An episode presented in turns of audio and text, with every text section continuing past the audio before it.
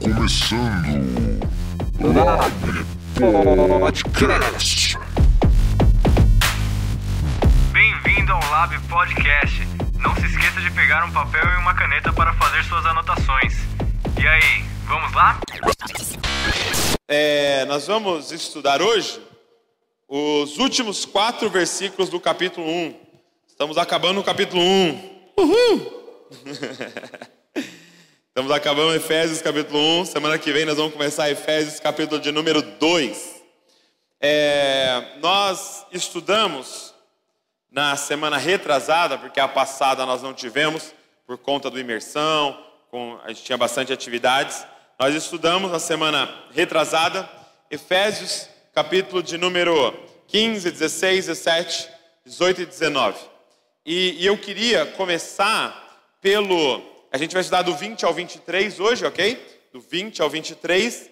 Porém, eu queria começar pelo 18 e 19 para nos dar um contexto para a gente entrar no 20, ok? Para nos dar um contexto para a gente entrar no capítulo 20, no, no versículo 20.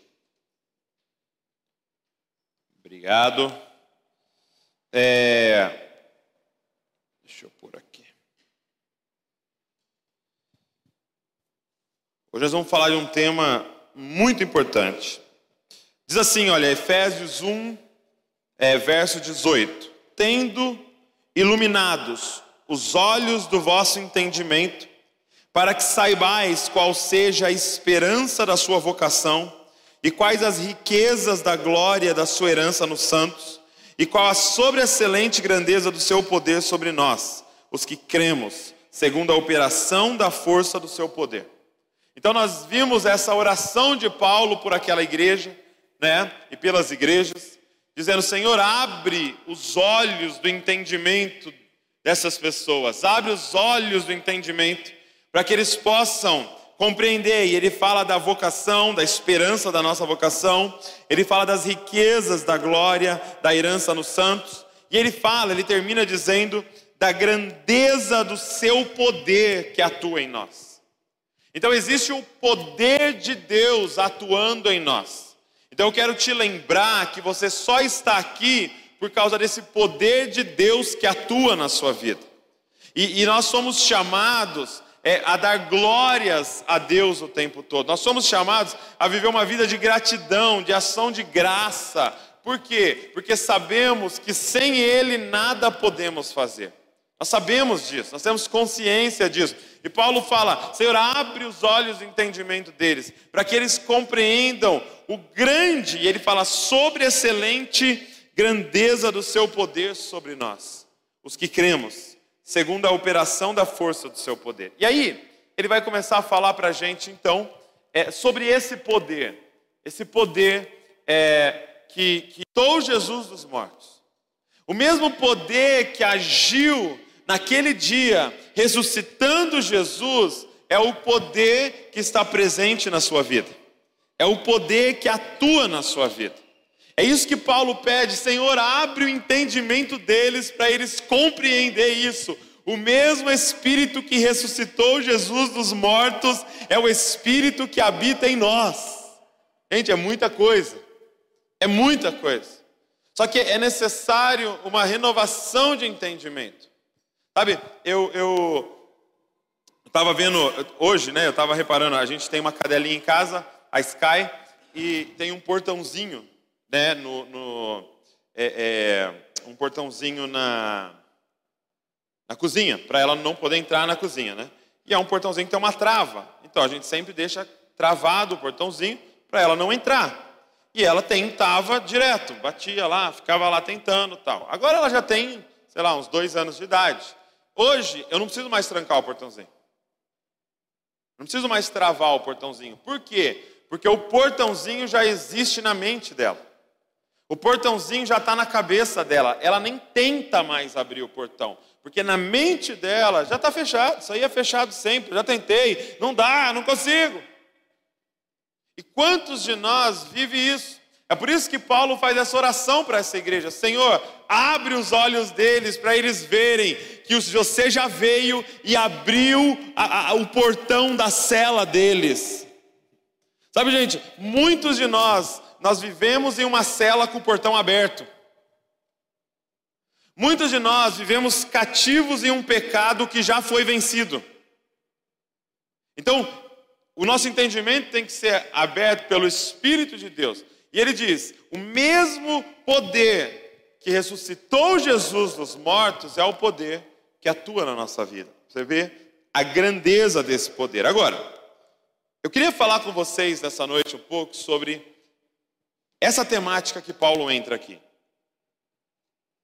Eu queria falar com vocês sobre ressurreição, ok? Vamos falar sobre ressurreição hoje?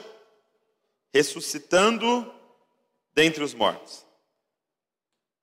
Essa temática ressurreição, gente, ela, ela é uma temática fundamental no Novo Testamento. Na verdade, o que sustenta toda a teologia do Novo Testamento é a ressurreição. A ponto de Paulo dizer: se não houver ressurreição dos mortos, nós somos os mais idiotas. Por quê? Porque essa questão da ressurreição sustentava toda, todo o ministério deles, todo o agir deles, era baseado nessa questão, nessa fé na ressurreição. E, e é interessante que nós não pensamos tanto sobre ressurreição. Nós não falamos tanto sobre ressurreição. Ressurreição não é algo que a gente prega com frequência aos domingos.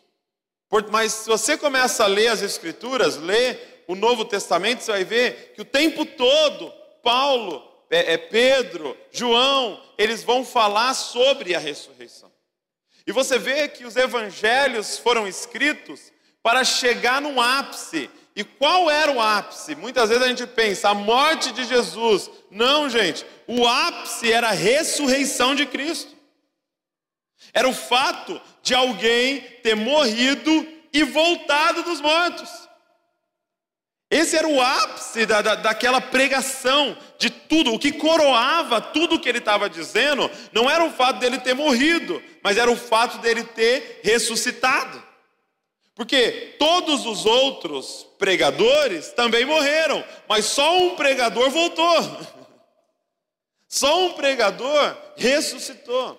Então, a gente dá uma grande ênfase, por exemplo, se a gente pensar nas datas comemorativas da nossa sociedade. Nós damos uma grande ênfase no Natal. O Natal é um big deal para nós, é, um, é uma coisa importantíssima para nós, mas não damos a mesma ênfase na Páscoa. E eu vim dizer para vocês essa noite que no calendário cristão a Páscoa é mais importante que o Natal. A Páscoa é mais importante que a crucificação, a sexta-feira. O domingo é mais importante para a nossa fé do que a sexta. Porque foi o dia em que ele ressuscitou. Então, Paulo entra nessa temática. O poder que manifestou em Cristo, fazendo o quê? Ressuscitando ele dentre os mortos.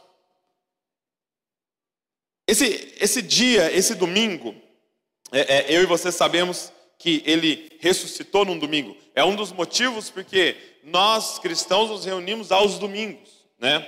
É, mas, mas, deixa eu falar primeiro por que, que a gente é, acabou ignorando a ressurreição, acabou é, não falando tanto sobre isso, porque a gente teve uma influência muito grande grega na nossa fé. Conforme o é, é, o cristianismo foi crescendo, é, alguns impérios, como o romano, pega ele como religião do imperador. Só que o imperador tinha uma influência completamente grega, de filosofia grega. E aí ele pega e faz uma mistura da, da, da filosofia grega, da, da mentalidade platônica que ele tinha, com o cristianismo. E o que, que o platonismo vai falar? Numa divisão do metafísico e do físico, numa divisão do, dos deuses estão lá fazendo alguma coisa e nós, terráqueos, estamos aqui fazendo outra. E de vez em quando tem uma conexão, mas as coisas são separadas. E todos nós é, é, temos essa mentalidade. Muitos de nós falamos para as crianças, quando alguém morre, ó, oh, virou uma estrelinha. E, e, e às vezes, o que, que a, gente, a gente pensa? Que a, a gente, com essa mentalidade, acabou que a gente, e eu vou reforçar isso com vocês, colocou o céu como o prêmio supremo. Como o ir para o céu como prêmio supremo. Então todos nós estamos pensando e trabalhando sobre ir para o céu. Só que qual é o prêmio supremo nas Escrituras? Ressuscitar. Quem hoje está no céu, e eu já falei com vocês sobre isso, das regiões celestiais, e, e, e lembrando, terra e céu não, não é algo dividido que milhares de quilômetros de distância, não, terra e céu são duas dimensões, e o céu está acontecendo aqui agora, enquanto a terra está acontecendo aqui agora, porque você está aqui agora e está sentado com ele nas regiões celestiais. Então quer dizer que o céu é, é algo que está por aqui, o lance é que, por causa do pecado, houve uma divisão entre essas duas dimensões. A gente fica só pensando em terra e o espírito estava desligado. Mas quando você tem um encontro com Cristo, você volta a ter uma conexão com o que é terreno, mas também com o que é espiritual. Você volta a perceber o céu, mesmo estando na terra. Então, é, é, a gente ficou com essa ideia de que o prêmio supremo era ir para o céu que nós vamos ser uma alminha pelo resto da vida, mas você não vai ser alminha pelo resto da vida. Você não vai ser uma alminha pela eternidade. As pessoas hoje que estão no céu, elas estão peladas. Porque qual é o termo que a Bíblia usa? Aguardando ser revestidas. Elas estão aguardando elas serem revestidas com o quê? Com um corpo glorificado. Elas estão aguardando o dia em que o corpo delas vai ressuscitar numa nova criação. Gente, por que, que a ressurreição de Cristo é a base do cristianismo? Porque aqui é o grande escândalo, gente. Porque o que está acontecendo na ressurreição de Cristo? Deus está inaugurando a nova criação no meio da velha. Quando Jesus ressuscita, ele é uma amostra da nova, da nova criação, ele é uma amostra da era por vir dentro da velha. O pessoal da velha criação viu alguém da nova criação que virá. Ele ressuscita e ele tem um corpo glorificado. Você ter uma noção, para dar um nó na nossa cabeça, eles estão, em João fala, se não me engano, João 20, eles estão com a porta e com as janelas tudo fechadas, trancados, com medo dos judeus. De repente, quem aparece no meio deles? Jesus. Você imagina você todo trancado, com medo, aquela luzinha de vela ali, e todo mundo tremendo, achando que os judeus iam matar ele, aparece um cara no meio. E adivinha o que ele fala? Paz seja convosco. Imagina a paz que eles estavam sentindo naquele momento, achando que tinha um fantasma ali. Aí ele aparece. Então quer dizer, só, só para você ter uma noção, de alguma forma ele atravessou a parede. Ele não abriu a janela, eles não destrancaram a porta e ele apareceu no meio. Só que aí você fala, ah, não, porque era um espírito. Eles tocam na ferida. Quando ele aparece na praia, ele faz ali um churrasquinho de peixe e come. Então vai comer, mas atravessa a parede. Porque era a nova criação. É a nova criação sendo inaugurada no meio da antiga. Gente, é como em Gênesis. Gênesis é a sombra do que viria. As coisas do início explica as coisas do fim. Se você pegar Gênesis capítulo de número 2, presta atenção. Gênesis capítulo número 2 tem a criação, Deus planta esse jardim que a gente já conversou, Deus cria o homem, e aí coloca o homem no jardim, ele começa a dar nome e tal, e, e, e eu te pergunto, é, você lembra Gênesis capítulo 1? Deus cria uma coisa no primeiro dia, Deus cria algo no segundo dia, Deus cria algo no terceiro dia, e o quarto, e o quinto, e o sexto. No sexto dia ele faz o homem para coroar a criação, ele vê que é muito bom, ele coloca o homem no jardim, e aí o homem começa a trabalhar no jardim. Ok? No sétimo, Deus descansa. Terminou a criação. Ele pode, então, descansar, ter prazer naquilo que ele criou. E aí o homem começa a trabalhar no jardim, começa a dar nome aos animais, vê que todo mundo tem parzinho, ele não tem um parzinho. e Deus fala: Não é bom que o homem esteja só, vou fazer para ele uma auxiliadora. Eu te pergunto agora, presta atenção: que dia que Deus fez a mulher?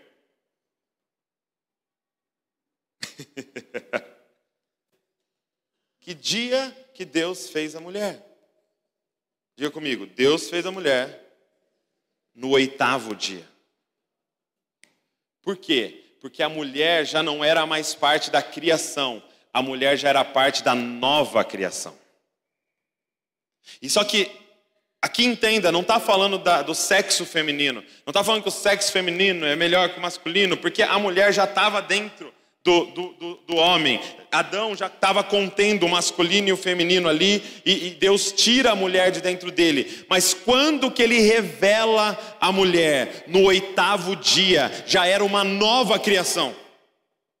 Do que, que ele estava falando? Do que, que aquele, do que, que isso, essa história sombra, gente? Porque o que acontece nesse sétimo dia? O que acontece com esse homem quando ele percebe que ele está só? Deus faz ele o quê? Dormir. Só que a palavra para dormir no hebraico é morrer. Se você lê no original, está escrito: E Deus fez Adão morrer. Adão morreu naquele momento. E Deus, então, no oitavo dia, faz o que com Adão? Ressuscita Adão. Só que agora saiu algo de dentro da morte de Adão: uma noiva. O que você precisa entender é que a, a igreja foi criada no oitavo dia, meu irmão.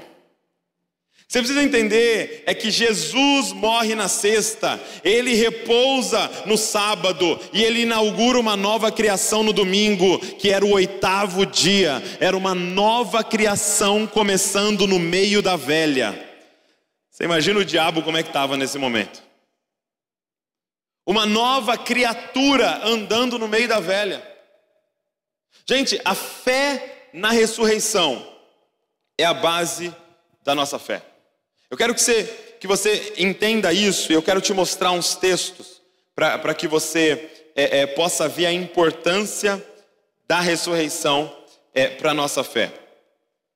Olha só, Hebreus capítulo 11, ele vai falar da galeria dos heróis da fé, ok? É a galeria dos heróis da fé. Olha como ele começa, ele, vai citando um monte de herói da fé. E aí, por que, que eles eram heróis da fé? Olha só.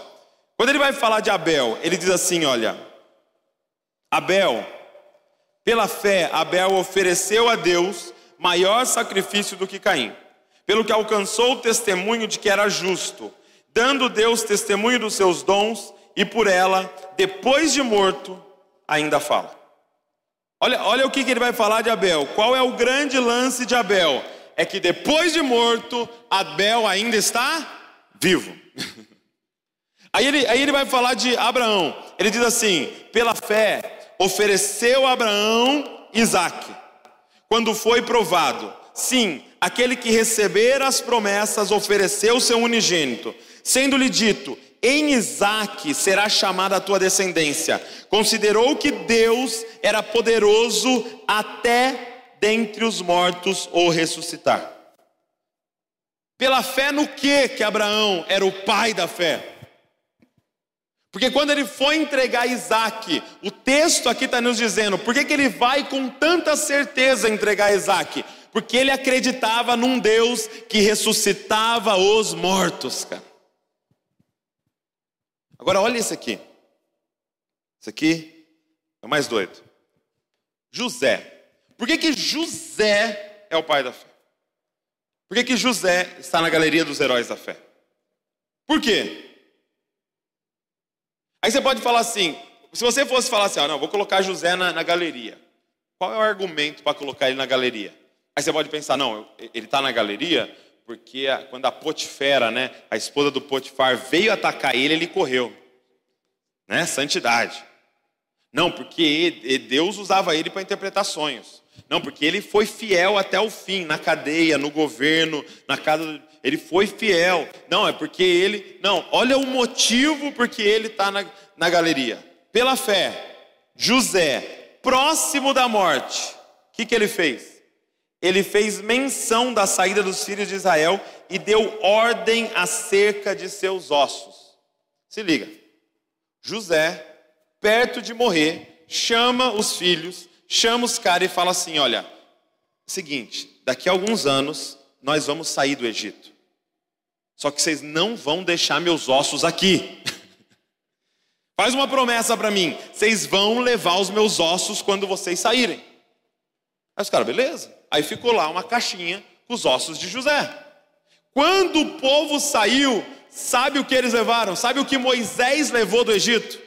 Os ossos de José. Agora olha esse texto de Josué, o final de Josué. Entraram na terra prometida, eles cumprem a promessa. Também os ossos de José, que os filhos de Israel trouxeram do Egito, foram enterrados em Siquém, naquele campo que Jacó comprou para os seus filhos. E, e, pai de Siquém por cem peças de prata e que se tornaram heranças dos filhos de José. Presta atenção. Sabe onde é isso daí? Israel. Sabe onde é isso aí? Em Jerusalém. Porque era a terra prometida. Abraão sabia que ia ser ali. O povo foi levado para o Egito, ficou lá e volta para a terra prometida. Ele é enterrado lá, no lugar. Por quê? Porque ele acreditava que ia acontecer alguma coisa ali. Agora, o texto mais doido de todos. Mateus 27. Quando Jesus é crucificado, quando ele morre, diz assim: E abriram-se os sepulcros e muitos corpos dos santos que dormiam foram ressuscitados. Eu não posso afirmar para você que era José, mas o cara sabia alguma coisa, meu irmão. Ele tinha fé numa parada. Ele falou, cara, não deixa os meus ossos aqui, leva os meus ossos para Jerusalém, porque vai acontecer uma parada naquele lugar. Vai vir alguém, que vocês não sabem quem é ainda, vai vir alguém e ele vai inaugurar uma nova criação no meio da antiga. Gente, ressurreição. Eu queria que isso entrasse no nosso coração. Quando Jesus ressuscitou, gente, se ele ressuscitou, gente, a nossa fé é verdade. A nossa fé é verdade não porque ele morreu, a nossa fé é verdade porque ele ressuscitou. Ele ressuscitou, ele voltou, ele venceu o que era invencível, a morte. E ele voltou com um corpo incorruptível. Gente, as coisas na, na palavra de Deus, elas são perfeito. Agora, dá uma olhada em Hebreus 11, está aqui ainda. No final dessa galeria dos heróis da fé, olha, olha o que está escrito. E todos estes, então, é, é, desde Abel, tá? Ele vai falando desde Abel até Gideão, Sansão, todos estes, ele fala, todos estes, tendo tido testemunho pela fé, presta atenção aqui, não alcançaram a promessa Ei, ninguém na Bíblia alcançou a promessa. Ninguém nas Escrituras, todos os homens e mulheres da Bíblia, ninguém recebeu o prêmio ainda.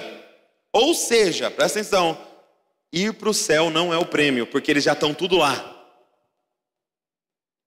A Bíblia diz que eles estão todos aguardando, e olha que coisa mais linda, provendo Deus alguma coisa melhor a nosso respeito, para que eles, sem nós, não fossem aperfeiçoados. Eles estão esperando nós terminar a nossa parte. Eles estão esperando você. E você está o dia inteiro no Instagram. Abraão deve estar tá louco lá em cima. Senhor, manda um raio na cabeça deles. Quebra o dedão da mão deles.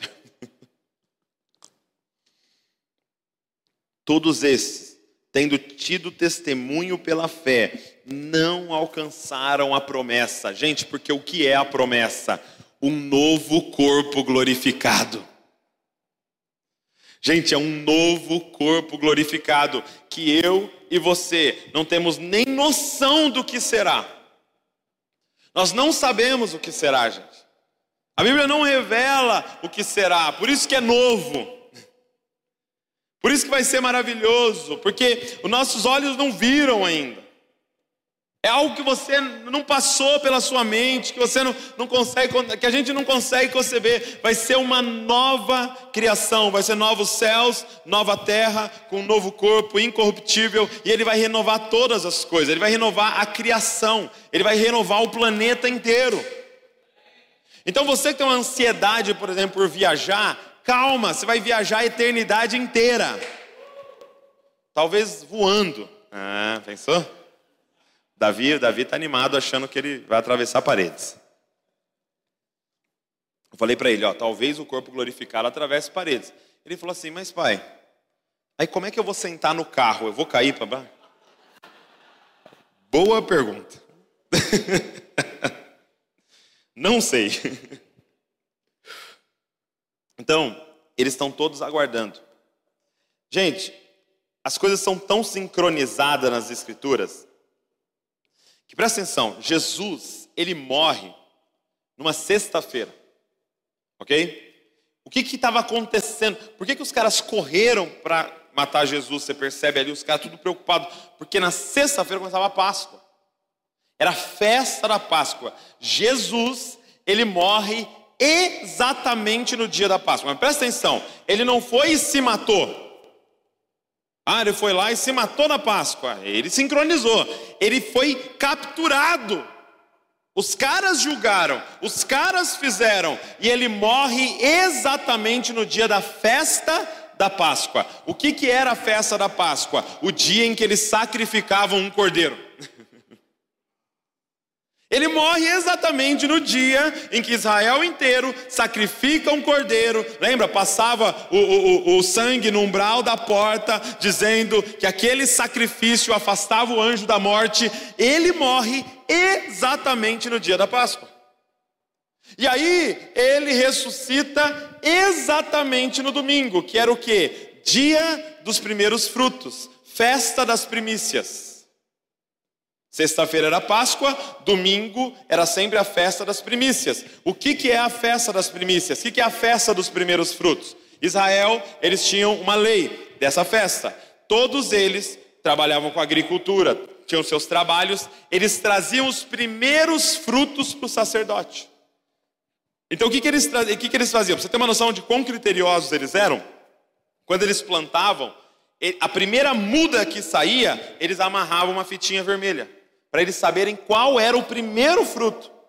E aí, daqueles, daquela árvore, daquilo ali, ele trazia todo esse primeiro fruto para o sacerdote. O que, que o sacerdote fazia? Presta atenção. O sacerdote pegava os primeiros frutos, levantava para o céu e apresentava ao Senhor. Ele balançava e ele fazia uma oração: Senhor, aqui estão os primeiros frutos, agora nos dá uma colheita inteira igual a esses primeiros frutos ele ressuscita exatamente no dia dos primeiros frutos. E qual é o nome dado para ele? Que ele era os primeiros frutos de uma nova criação. Era como se ele tivesse com o corpo glorificado, apresentando ao Pai, dizendo: Pai, agora eu quero uma colheita inteira de pessoas iguais a mim, Senhor.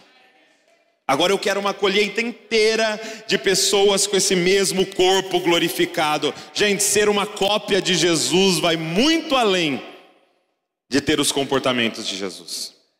Você vai ter o corpo glorificado de Jesus. Gente, entenda uma coisa: hoje, isso explodiu minha cabeça, vai explodir a sua. Hoje, tem um judeu de 33 anos governando o universo.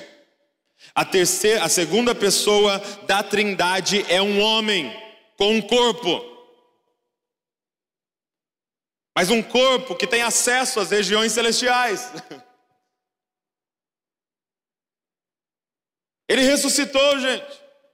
Ele foi assunto aos céus, ele está à direita do Pai, como um homem representando nós que viremos.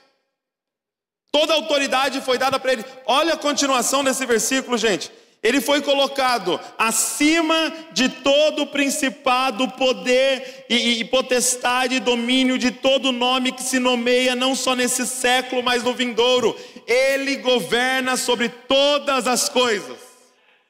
Com o que está tirando o seu sono? Pelo amor de Deus. o que está tirando o seu sono que não foi colocado debaixo dos pés de Jesus? acima de todo principado, poder e potestade. O que, que é principado, poder e potestade? Demonião? diabão, diabão é potestade. Principado, poder, potestade é, é, é, é mais complexo que demônio. Um dia eu vi uma batalha entre pastores. Já viu batalha entre pastores? Na internet? E aí um falou assim: Ah, é, é, é, você aí, é, é, sei lá, fez um xingamento para ele lá e, e, e aí ele, ele falou assim, poxa, aqui pelo menos a gente expulsa demônios, tal, né? E aí um pastor deu uma resposta muito interessante. Ele falou assim: é muito bom que vocês expulsem demônios, mas tem um problema maior do que demônio. Que a Bíblia diz que são os principados e potestades nas regiões celestiais. E o que são esses principados e potestades? Eles são uma mentalidade diabólica que se instala em um sistema. E muitas vezes você pode expulsar o demônio de uma pessoa, mas ela continuar sendo movida por principados e potestades de uma região, porque ela continua pensando igual. É por isso que a Bíblia fala que você expulsa um demônio, ele vai embora para os lugares áridos, depois volta e volta com mais sete. Por quê? Porque a mente continua a mesma da pessoa. É por isso que não basta a gente sair orando expulsando demônios se a gente não vai discipular as pessoas. Se a gente não vai ajudar elas a se livrar de principados e potestades, que é essa mentalidade regional. Existe uma mentalidade em Bragança, principados e potestades sobre Bragança Paulista, que nós fomos chamados para lutar contra. É um sistema, é uma mentalidade. Então, ele foi colocado acima de todo esse sistema. Tem algumas versões que diz governos. Ele foi colocado acima de todos esses governos, domínio, e todo nome que se nomeia não só hoje nesse século, mas no século que está por vir, ele é, está acima dos anjos, ele está acima de demônios, ele está acima de tudo, gente. Esse é o Deus, o Jesus que nós proclamamos, é este. E deixa eu rogar para você que cresceu na fé católica romana, deixa eu rogar para você, ele não está mais aquela cruz pendurado, gente. É bacana às vezes a gente olhar, lembrar do sacrifício de Jesus, mas aquilo não é Ele hoje. Ele está sentado à direita de Deus, num corpo glorificado, governando sobre todas as coisas. Ele veio como cordeiro, mas agora ele é um leão, reinando. Ele é o rei. Então nós não podemos perder isso de vista. Ele é o rei, cara, governando sobre todas as coisas principados, poder, potestades, domínio, nada pode contra nós que estamos em Cristo Jesus, nada dessas coisas. Agora, ele diz assim: olha, e sujeitou todas as coisas a seus pés. Em algumas versões vai dizer debaixo, né, dos seus pés. E sobre todas as coisas o constituiu como cabeça da igreja. Então, Deus, no seu poder, ressuscita Jesus dentre os mortos, fazendo o quê? Fazendo que a nova criação fosse inaugurada no meio da velha. Uma nova criatura, um, um, um novo tipo de gente foi apareceu no meio do, dos, das gente velha. e aí ele, ele surge. E agora ele foi colocado à direita do Pai, ele governa sobre todas as coisas, ele tem domínio sobre todas as coisas, e tudo isso ele fez, todas as coisas, para constituir ele como cabeça da igreja. Presta atenção. Cabeça da igreja, que é o seu corpo. O que, que essa figura nos mostra, gente? Que Ele fez da gente um com Cristo Jesus. Ele nos fez um. A cabeça e o corpo se misturam, gente. A ponto de você não falar, ninguém olha para a cabeça e fala, é uma pessoa, o corpo é outra pessoa. Não, é um. Assim como Eva sai de dentro de Adão, assim como a mulher sai de dentro do homem, a igreja sai de dentro de Cristo e eles são uma só carne, o cabeça e o corpo.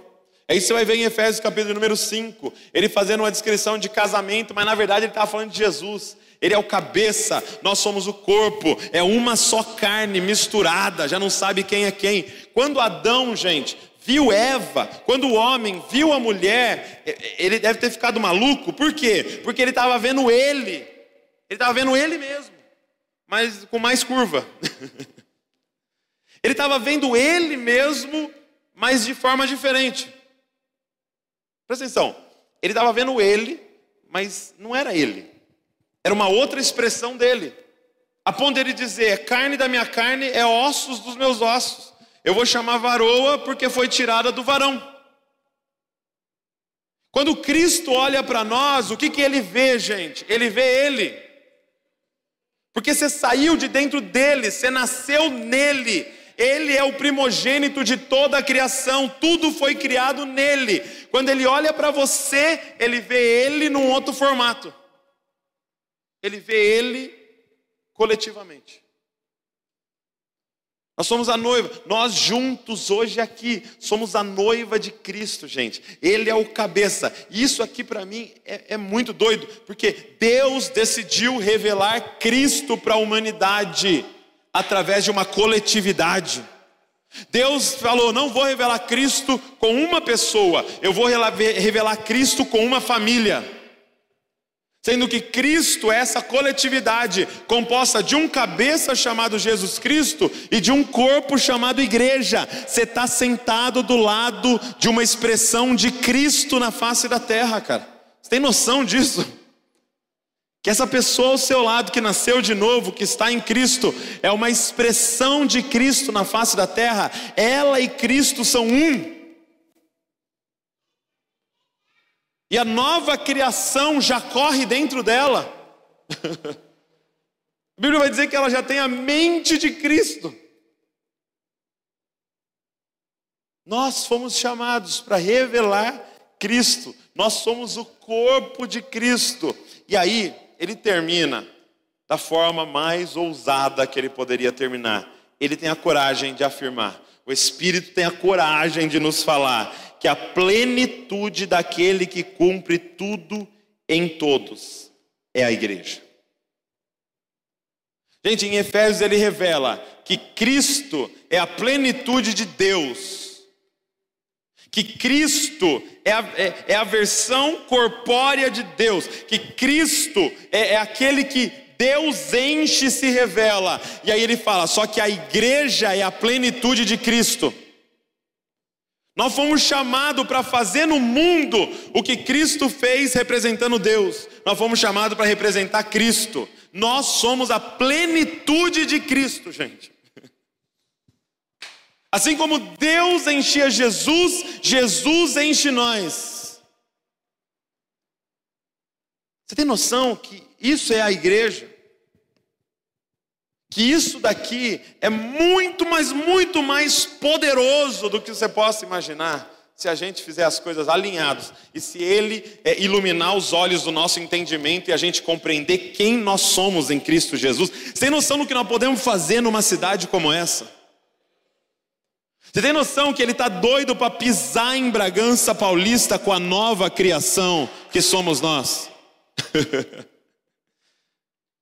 gente, nós Fomos chamados para revelar para a velha criação que já tem uma nova criação e essa nova criação já está andando no meio deles. E que se eles estiverem em Cristo Jesus, eles farão parte dessa nova criação. Nós fomos chamados para revelar que Ele fará tudo de novo, Ele fará tudo novo, Ele restaurará todas as coisas, que, a, que a, a, natureza geme, aguardando a manifestação dos filhos de Deus. Em Romanos 8, que Ele vai renovar todas as coisas. A natureza tem dores de parto, aguardando nascer a nova criação. Tem noção que a natureza está gerando a nova criação? A nova criação está crescendo, crescendo, crescendo, e quando chegar no tempo certo, a nova criação vai nascer do meio da antiga. o C.S. Lewis fala uma coisa muito legal. Ele diz assim: olha, é, se você estivesse na época dos dinossauros, e você pensasse naqueles bichos gigantescos, né? Aqueles bichos, sei lá, 20, 30 metros, com aquelas carcaças, com aquelas ossos gigantescos. Aí você perguntasse assim para alguém naquela época: como você imagina que será daqui a milhares de anos? Quem você imagina que dominará sobre a terra? E aí qualquer um responderia, provavelmente bichos com carcaças mais grossas ainda, maiores ainda, provavelmente a terra vai ser tomada por eles. E aí você pula milhares de anos e quem domina sobre a terra? Os menorzinhos com a carcaça mais fininha que tem, domina a terra inteira. Nós. que destrói tudo, mata a baleia, mata leão, pega a pele de todo mundo, acaba com todas as, as, árvores. Nós, os seres menorzinhos, com a pele mais fininha, que você der um tirinho já morre, domina sobre a terra inteira. Ninguém imaginaria como funcionaria esse novo momento. E deixa eu te falar, ninguém consegue imaginar o que vai ser a nova criação. Você pode perguntar para algumas pessoas e falar: como você acha que vai ser daqui milhares de anos? Quem vai estar dominando sobre a terra? As pessoas vão falar: os ricos. Ele fala: não sabe de nada. Os pobres herdarão a terra. Não, vai ser os agressivos, aqueles que tomam a força. Ele fala: não sabe de nada. Na nova criação, os mansos herdarão a terra. Os humildes os que têm fome e sede de justiça, sabe aqueles que estão chorando, eles serão consolados. Cara, vai ter uma nova criação e vai ser diferente de tudo que esse sistema imagina. Mas ele já está revelando para nós o que vai ser. Qual é o nosso desafio? Viver anunciando a nova criação no meio da velha. Efésios 1:10. Fazer convergir em Cristo Jesus tudo que é terreno e tudo que é celestial. Qual é o nosso desafio? É mostrar para Bragança, é mostrar para Atibaia, é mostrar para toda parte onde nós pisarmos a nova criação, mesmo no meio da antiga. É por isso que isso aqui é tão importante, porque, gente, os pais da igreja, quando eles entenderam isso daqui, eles armaram uma revolução social, mundial. Gente, o mundo é porque é da forma que é, por causa do cristianismo, gente. Por exemplo, aonde as mulheres têm direitos no mundo, aonde o cristianismo chegou, aonde a cruz chegou, aonde a Bíblia chegou, as mulheres são bem tratadas. Porque se você pegar o comunismo ateu, elas não são bem tratadas. Se você pegar entre os muçulmanos, não são bem tratadas. Se você pegar entre os, os, os é, radicais budistas, elas não são bem tratadas. Na Índia, nas castas, elas não valem nada. Mas aonde a cruz chegou, chegou uma revolução social, cara. Foi, foi a cruz que disse, foi Jesus que disse: todos têm direitos iguais. Por quê? Porque ele afirmou: todo mundo nasceu para a glória de Deus. Gente, quem que inventou essa revolução para deficientes? Foi Jesus. Porque eles não valiam nada. Entendia-se quando alguém nascia deficiente, até hoje em algumas regiões, essa pessoa era amaldiçoada. Os deuses amaldiçoaram ela e mandaram ela. É, na nossa cultura, eles passam na frente na fila. Por quê? Porque a cruz chegou na nossa cultura. Porque a Bíblia influenciou a nossa Constituição, porque nós temos uma influência cristã na nossa nação, e todas as outras ações são assim. Aonde a Bíblia chegou, uma revolução chegou. Por quê? Porque a mentalidade da nova criação chegou. Só que aí sabe o que o diabo fez? Convenceu a gente de se fechar aqui e ficar orando para ir para o céu. E nessa nós entregamos tudo. TV é do diabo, demos para ele. sei o que é do diabo, a moda é do diabo, a arte é do diabo, tudo é do diabo, e nós demos tudo para ele e estamos aqui trancados orando para ir para o céu. E ele está falando: vai, vai, ide, ide por toda parte e começa a revolucionar, seja sal, seja luz. Gente, pelo amor de Deus, alguém entra no governo dessa cidade como sal, como luz, cheio do Espírito Santo, com a mentalidade da nova criação governando uma cidade. Você imagina isso? Alguém vira secretário de alguma coisa aqui na cidade para a gente influenciar as esferas da sociedade aqui. Cara, mas por quê? Porque a gente carrega a nova criação. Nós não estamos querendo escapar, nós vamos ficar aqui e cumprir tudo que Deus tem para a gente cumprir aqui. Nós estamos como Paulo, não sei se eu quero estar com Cristo, mas eu sei que eu tenho que ficar aqui, porque eu represento Cristo para essa geração. Eu represento essa nova criação. Nós temos que viver de tal forma que, que a nossa vida seja um anúncio do que está por vir. Cara. Que a sua empresa seja um anúncio do que está por vir. Que a sua forma de liderar seja um anúncio do que está por vir, porque é uma nova mentalidade, é um, é um, é um novo sistema que eles nem entenderam ainda. Por quê? Porque a gente já descobriu o rei da era por vir e já serve esse rei, estando o anjo aqui. Esse é o nosso chamado. É por isso que você vai ver com frequência os escritores neotestamentários falando sobre ressurreição. Porque o que impacta a nossa fé é o fato de Jesus Cristo ter ressuscitado. Foi o motivo porque eles deram a vida. É interessante que nesse episódio de João 20, eles estão lá morrendo de medo, eles estão tremendo, eles estão com a porta trancada, com a janela trancada. Quando Jesus entra e, e, e mostra para eles o corpo ressuscitado. Nos próximos capítulos, eles estão na rua pregando o evangelho sem medo de morrer. Por quê? Porque eles viram alguém ressurreto, cara. Que medo que eles tinham a partir de agora. Que medo que eles tinham de perder isso aqui, se eles viram a nova criação. Você crê na ressurreição de Jesus? Você crê na ressurreição de Jesus? Você crê que nosso destino é essa ressurreição? Que nós vamos ressuscitar e nós vamos governar com Cristo Jesus todas as coisas.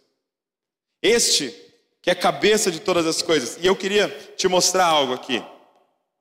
E ele diz assim, ó, e sujeitou todas as coisas. Diga comigo, todas as coisas.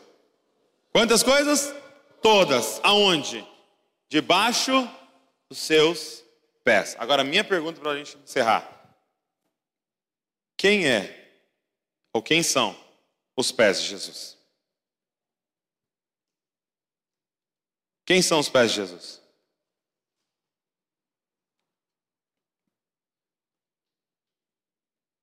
Diga comigo assim: nós. Quem é o corpo de Jesus?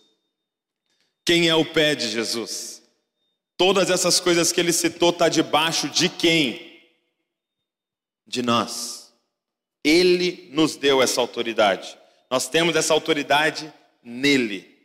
Então eu repito, eu não sei o que está tirando o seu sono, mas eu vim te afirmar que está debaixo dos nossos pés, na autoridade de Cristo Jesus. É por isso que Paulo ora, Senhor, abre os olhos deles. Senhor, abre os olhos deles, porque, igreja, se, você, nós entendermos quem nós somos, se nós compreendermos quem nós somos, o que pode nos parar? O que pode nos parar? O que, o que pode parar o plano que Deus colocar para a gente fazer? Nada. A gente vai conversar agora sobre duas perguntas. É, vou falar das perguntas primeiro, depois a gente reúne. Eu quero que você converse sobre como viver a nova criação no meio da velha em seu contexto de vida. Então eu quero que você pense sobre trabalho, sobre família, eu quero que você pense sobre casamento, sobre faculdade, o que for, tá? E segundo, o que muda quando descobrimos que somos a plenitude de Cristo no seu corpo? Vamos, tra vamos trazer para a prática, ok? Quero prática. Não vamos ficar filosofando, vamos para a prática, o que, que muda no nosso dia a dia. Então, grupos de 7 a no máximo 10, vamos formar aí grupos de 7 a 10, pode fazer suas rodinhas aí, pode bagunçar as cadeiras, não tem problema, tá? E eu quero que você converse sobre essas duas perguntas aí. Cada um fala um pouco do seu contexto aí e todo mundo ajuda todo mundo a pensar aí, tá? Pode virar para trás aqui, pode juntar aqui, aproveita com pessoas que você não conhece, melhor ainda, tá? E vamos conversar um pouquinho sobre isso. Eu quero a prática disso que a gente acabou de aprender.